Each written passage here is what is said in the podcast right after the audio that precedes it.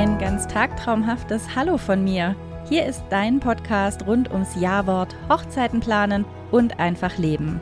Und ich bin mir sicher, manchmal geht es auch ums Überleben. Mal gibt es was Kreatives, mal was Meditatives, mal was Informatives, aber immer ehrlich und immer von Herzen. Ich bin Miriam von Tagträume und ich freue mich so sehr, dich zu inspirieren und dich strahlen zu lassen mit einer neuen Folge von Tagtraumhaft schön. Hallo zu einer heute ganz blumigen Folge von meinem Podcast. Die Folge der Blumenkalender. Genau die Blumen sollten es sein. Dann solltest du Folgendes dazu wissen. Aber jetzt fangen wir mal vorne an. Wir haben ja alle so diese Vorstellung von Blumenmeeren, von Traubögen und alles, was man gerade im Netz sieht, ist riesig. Oh, wolkenweise Blumen und Blüten und noch mehr und noch toller und ums, ums Brautpaar drumrum und vorm Tisch und auf dem Tisch und oh, alles ist so ganz wundervoll. Am besten hängt noch eine Riesenwolke von der Decke oder irgendwelche Blumentürme werden aufgebaut. Und genau so hast du es dir immer vorgestellt, wie du durch ein Blumenmeer zum Altar schreitest. In der Hand einen wunderschönen Brautstrauß. Du spürst den schon in deiner Hand. Du merkst schon, wie eine Träne die Wange runterkullert. Und du machst die Augen auf und puff, alles ist weg. Du hast keine Ahnung, wie du es umsetzen kannst. Und du verwirfst alle deine Vorstellungen und denkst, ah ja, schön zu gucken, aber es wird wohl ein Traum bleiben. Ihr Lieben, muss nicht unbedingt sein. Es gibt immer Mittel und Wege, wie man sich behelfen kann und wie man alles umsetzen kann, dass es für einen selber trotzdem ganz, ganz tagtraumhaft und perfekt wird. Wir reden heute davon, also es gibt mehrere Folgen über das Thema Floristik. Heute reden wir davon, wann blüht was eigentlich? Damit kann man ziemlich viele Kosten einsparen tatsächlich. Wenn ihr jetzt Bilder gesehen habt, da sind Pfingstrosen drauf zum Beispiel. Wie der Name schon sagt, eine Pfingstrose blüht nicht im Herbst. Die, blie, die blüht oder die hat ihre Blütezeit an Pfingsten. Und wenn man jetzt eine Pfingstrose möchte, schon im März oder April, was man teilweise schon bekommt, dann zahlt man dafür horrende Summen. Also, wir fangen im Winter mal an. Es ist nicht ganz so trendig, im Winter zu heiraten, aber das kann total wundervoll sein. Oh, im Winter, wenn man eine tolle Location hat und drin ist es ganz heimelig warm und alle Gäste sind da und hat, man hat ein ganz wundervolles, gemütliches, tolles Fest und draußen schneit es womöglich noch oder selbst wenn draußen alles regnet und grau ist und drin ist es alles so ganz toll, dann kann es auch eine ganz tolle Hochzeitsatmosphäre sein. Und im Winter gibt es tatsächlich auch Blumen. Im Winter gibt es Gerbera, Chrysanthemen, es gibt Christrosen und es gibt Amaryllis. Ihr könnt das gerne alles mal nachgoogeln. Blattgrün bekommt man das ganze Jahr. Das, der variiert preislich, da muss man dann schauen, ob man vielleicht eine andere Blattwahl nimmt, aber es gibt eigentlich immer Blattgrün und die verschiedensten wundervollen Blumen. Zum Beispiel Rosen gibt es auch das ganze Jahr über, also auch im Winter. Man muss einfach ein bisschen aufpassen. Dann kann man eine wundervolle Mischung machen mit Trockenblumen. Oder man nimmt ein ganz klassisches Weiß, da gibt es wunderschöne Blüten im Winter. Wirkt sehr elegant, aber auch wenn ihr es farbig wollt. Man kriegt im Winter wunderschöne Blumen. Man kriegt keine Frühjahrsblüher, man kriegt Winterblüher und gezüchtete Blüten. Da muss man dann einfach ein bisschen nach dem Preis gucken. Man kann aber ganz, ganz tolle Sachen machen, auch im Winter. Dann geht der Frühling los. Und da haben wir die ganzen Frühjahrsblüher wie Tulpen, Narzissen, Born. Wir haben Ranunkeln. Die sind so die kleinere Version von Pfingstrosen, finde ich immer. Die sind auch wunderschön gefüllt. Die gibt es inzwischen ganz groß und die gehen auch ganz toll auf. Hyazinthen zum Beispiel oder Anemonen. Anemonen sieht man auch gerade ganz häufig im Internet. Die haben innen so eine, eine relativ dunkle schwarze Mitte und haben eine wunderschöne Blüte. Das ist wie wenn Kinder die malen. So eine Blüte haben Anemonen. Schaut's gerne nach. Das sind Frühjahrsblüher. die wird es im Hochsommer oder im Herbst oder im Winter nicht geben. Das heißt, wenn ihr mal ein Bild gesehen habt von einer Frühlingshochzeit, dann wäre zu überlegen, wenn ihr das genauso haben wollt, alles tatsächlich in den Frühling zu legen. Wenn wir dann weiter in den Sommer gehen, dann gibt es Hortensien, dann gibt es den Rittersporn, dann gibt es Kamille, Rosen in ganz vielen Formen und Farben.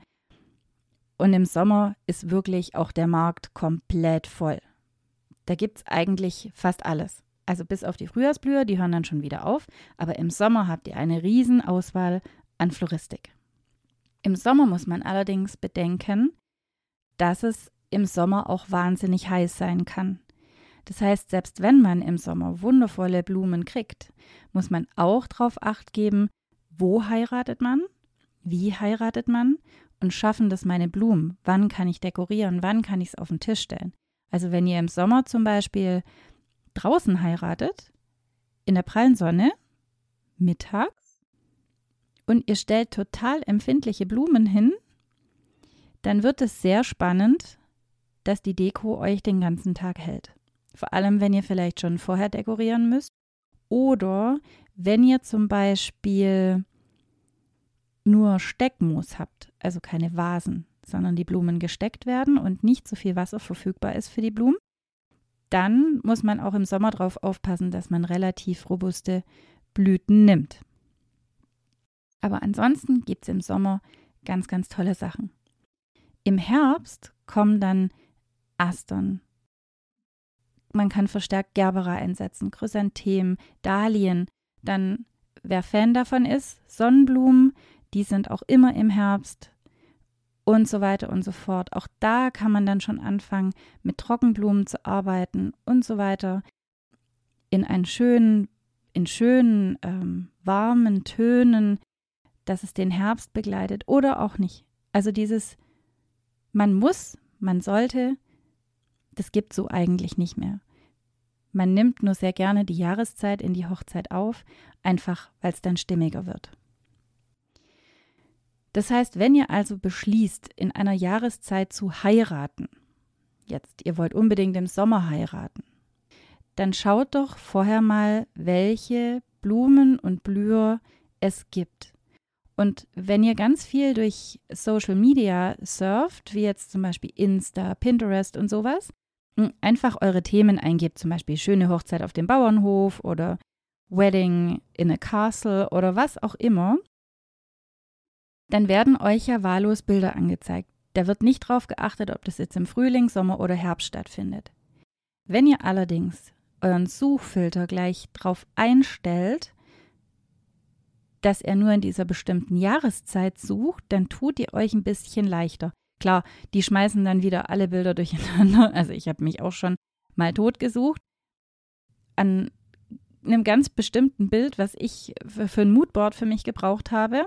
Und es kam einfach nicht hoch und es war auf Umwegen. Also man muss ein bisschen drauf achten, selbst wenn man eingibt Hochzeit, Tischdekoration, Frühling, kann halt sein, irgendwann fällt dieses Frühling weg, wenn man dann anfängt, sich durchzuklicken und dann ist man wieder im Sommer oder Herbst. Also man muss so ein bisschen drauf aufpassen dass man gegen später nicht alles wieder durcheinander bringt. Aber wenn man ein bisschen drauf achtet, dann kann man tatsächlich ganz gut sehen, welche Blumen zu welcher Dekoration, zu welcher Jahreszeit verwendet werden. Auch wichtig, wenn ihr euch durchs Netzwerk so durchkämpft und ihr kommt auf eine amerikanische Seite oder da heiratet ein Pärchen in China oder oder oder, dann ist es natürlich auch so, also selbst wenn ihr euch total in die Blumen verliebt und in dieses ganze Konzept, dann müsst ihr halt aufpassen. Das heißt nicht, dass es genau die Blumen und Blüten zu der Jahreszeit oder generell in Deutschland auch gibt. Und wenn, dann kann das richtig, richtig teuer sein. Generell steht ja im Netz nie dabei, äh, wie viel Kosten diese Deko verursacht oder wie teuer das Ganze ist, sondern es soll ja einfach nur schön sein. Instagram soll ja einfach immer nur schön sein und Pinterest auch. Deswegen Obacht und guckt nach den Jahreszeiten. Und wenn ihr zum Beispiel Pfingstrosen, unbedingt, also das ist euer größter Traum, dass ihr eine Deko habt mit Pfingstrosen, dann könnt ihr euch beim Florist sparen zu fragen, wenn man im Oktober heiratet, ob es da wohl Pfingstrosen gibt. Das ist so eine Sache, die gibt es eben nur eine bestimmte Zeit im Jahr. Und wenn ihr euch das in den Kopf gesetzt habt, damit ihr, also unbedingt und nichts anderes, dann solltet ihr tatsächlich schauen, eure Hochzeit, auch wenn es nur wegen diesen Blumen ist, mehr in die Blütezeit der Pfingstrosen zu legen. Sonst sucht euch eine Alternative. Es gibt anstelle von Pfingstrosen, ich nehme jetzt einfach mal dieses Beispiel Pfingstrosen, weil das kennt jeder und das weiß jeder und Pfingsten weiß auch jeder, wann es ist. Deswegen Pfingstrosen. Wenn man davor heiratet, kurz davor, ich habe es vorher schon kurz angesprochen, gibt es die Ranunkeln. Ranunkeln sind für mich kleine Pfingstrosen, ähnlich von der, von der Köpfchenform her und die blättern sich auch komplett auf. Inzwischen gibt es auch riesengroße Knospen von Ranunkeln. Super, super schön, auch in ganz vielen Farben. Und die kommen Pfingstrosen als kleine Version von der Blüte und von der Form recht nahe. Heißt natürlich nicht, dass es genau der Ersatz für eine Pfingstrose ist. Es ist nur eine Alternative dazu und eine Möglichkeit. Wenn ihr dann in den Herbst oder in den Winter geht, gibt es wunderschöne, gefüllte Rosen. Die sind nicht so wie die klassische, oben ein Kelch oder die, dass die so tropfenförmig oben zugehen und so wie man es halt kennt, sondern die fallen dann auch komplett auf. Die haben viel mehr Blütenblätter, das ist eine andere, andere Blütenform und die kann man dann auch so richtig auffächern. Das sind richtig große Köpfe, die werden zum Teil auch bis zu, ja, ich sag mal, 8 cm Durchmesser bestimmt. Die sind traumhaft schön. Die sind super schön. Aber Achtung, die sind halt auch dementsprechend kostenintensiv. Also so eine gefüllte große Rose, da sind wir ungefähr beim Dreifachen wie bei der normalen klassischen Rose. Und da müsst ihr dann halt aufpassen, wo euer Budget liegt und was euch wirklich wichtig ist und ob das dann unbedingt sein muss oder dass ihr sagt, na gut, ich habe jetzt meine Traumhochzeit, meine Traumlocation, mein Traumkleid, mein Traummann, meine Traumgäste, alles super. Aber jetzt verzichte ich halt auf die Pfingstrosen. Das ist jetzt egal. Alles andere drumherum stimmt und ist ganz fantastisch. Und vielleicht anstatt einer Pfingstrose nehme ich nicht ein komplettes Bouquet von diesen gefüllten Rosen, sondern nehme das vielleicht als Highlightblüte und setze diese Highlightblüte in mein Gesteck, in meine Vase, einfach als Hingucker, dass man eine besondere Blütenform drin hat. Oder ihr heiratet zum Beispiel im Winter, macht die große Hochzeit und macht eure standesamtliche Trauung eben um Pfingsten rum so ein bisschen vor, ein bisschen dahinter. Die gibt es dann ja schon über eine längere Wochenzeit, aber eben um diese Jahreszeit rum. Genauso ist es im, im Herbst, Winter. Diese großen Proteas, das sind diese Königsblüten, diese ganz großen, variieren auch extrem nach Jahreszeit. Und da wird es dann auch manchmal sehr schwierig und super kostenintensiv. Und wenn die dann halt zur Blütezeit geordert werden, dann wird es schon ein bisschen eleganter und ein bisschen besser. Also, wenn ihr beschließt, in einer Jahreszeit zu heiraten, dann schaut, welche Blüher, welche Blumen gibt es, schaut euch gezielt Bilder in den Netzwerken an, setzt einen Filter, verliebt euch nicht in ein falsches Konzept, was nicht teuer oder umsetzbar ist, achtet wirklich drauf, was blüht wann, was kostet eine Blume in welcher Jahreszeit? Wie groß ist die Wirkung und was ist euch wichtig daran? Und wie robust oder empfindlich sind die Blumen? Wann kann ich sie einsetzen? Wie kann ich sie einsetzen? Ich hoffe, ihr seid alle ein bisschen schlauer und ich habe euch so einen kleinen Denkanstoß gegeben. Vielleicht ist der eine oder andere ja noch gerade am Überlegen, wann oder wie ihr heiratet, dann wäre das eine sehr gute Überlegung. Dann wünsche ich euch was. Klickt im Anschluss auf den Link unten in den Show Notes. Da gibt es für euch ein Freebie zu dem Thema. Und dann wünsche ich euch was.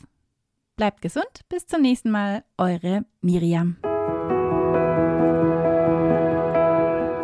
Ich möchte mich ganz herzlich an dieser Stelle für deine Zeit und dein Zuhören bedanken. Ich hoffe, du bist durch die heutige Folge etwas entspannter und gehst mit neuem Wissen und Selbstvertrauen in deine weitere Planung. Schau doch gerne mal auf meiner Webseite vorbei, tag-träume.de. Da findest du dies und das und ganz viel mehr, was dir bestimmt weiterhelfen kann. Wenn du trotzdem das Gefühl hast, dass dir alles über den Kopf wächst, bin ich gerne persönlich für dich da. Dazu buchst du einfach einen Gesprächstermin in meinem Kalender und wir hören uns sicher schon ganz, ganz bald. Den Link dazu findest du gleich in den Show Notes. Und dann sage ich bis zum nächsten Mal.